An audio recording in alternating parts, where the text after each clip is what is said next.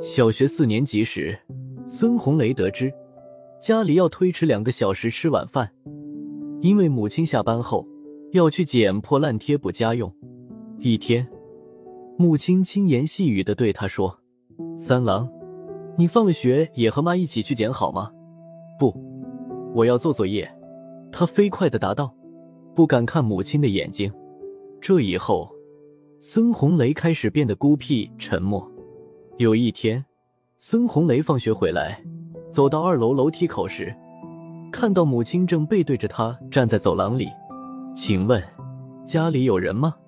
孙红雷听到母亲讷讷的声音，几秒钟后，那家的门嘎吱开了，却很快又哐当一声关上了，伴随着没好气的一声：“又来借钱？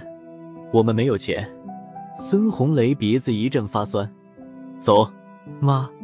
今天我陪您一起去捡破烂。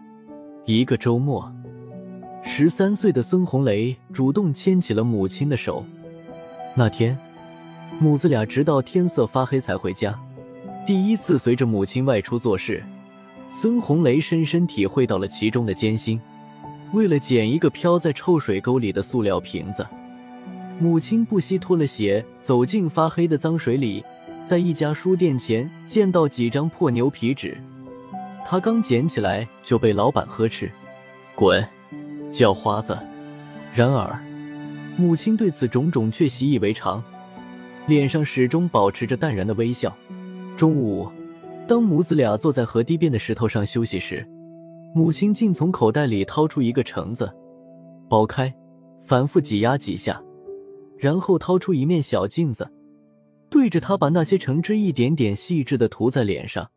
看着儿子诧异的眼神，他一边涂一边笑道：“橙汁可以美容呢，人家看不起我们不要紧，自己要看得起自己，要爱自己，要让自己快乐。”妈，那一刻，孙红雷震惊了，他目不转睛的看着母亲，无比敬佩。一九九五年五月底，孙红雷揣着八千元和一部手机，来到北京报考中戏。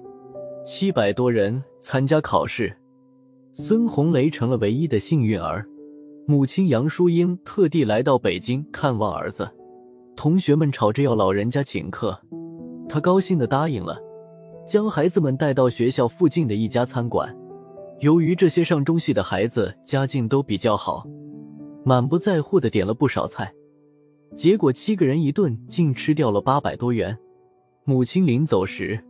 孙红雷发现母亲居然没有买卧铺，这么远的路，你省这点钱干嘛？孙红雷急了。母亲向做错了事的孩子低下头说：“三郎，实话给你说，妈没钱了，我给。”话一出口，孙红雷突然意识到，自己手上也只有几十元了，那八千元，吃住加上学杂费，也所剩无几。对不起，妈。孙红雷哽咽了，母亲抬起头，苍老的脸却笑成了一朵菊花。别这样，你这么有出息，妈不知道多高兴。妈就是一步步走回去也愿意。孙红雷紧紧攥着母亲的手，眼泪蓄满了眼眶。孙红雷跻身一线演员行列后，二零零四年八月，他特地把父母接到北京，然后将一把钥匙放到了母亲手心。妈，以后您二老就在这里养老吧。这套房子就算我送给妈的礼物。杨淑英像孩子般咧开嘴笑了，笑得那么沉醉。这是一个母亲最幸福的时刻。二零零八年春节，大年初七那天，因为高血压、冠心病等并发症越来越严重，母亲在孙红雷怀里永远的睡着了。生活还要继续，只是很多人发现。经历了丧母之痛的孙红雷，在演技上有了微妙的改变。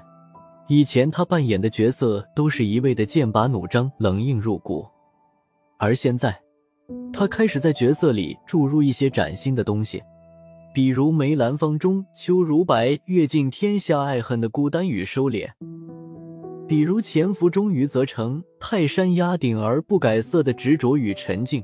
孙红雷更成熟了。也更有担当了。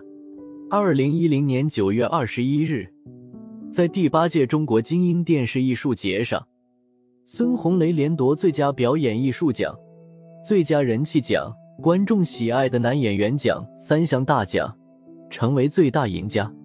在万众瞩目下举起奖杯时，孙红雷含泪说了一句发自肺腑的话：“感谢我那天堂里的母亲。” w w w 点 o r e n s h e n g 五点 com。那一刻，喧哗的现场一片寂静，只有轻轻的唏嘘和哽咽声。在晶莹的泪光中，孙红雷仿佛又看到了母亲，他在不远处对他温暖的微笑。就像握着从未曾熄灭的爱和希望，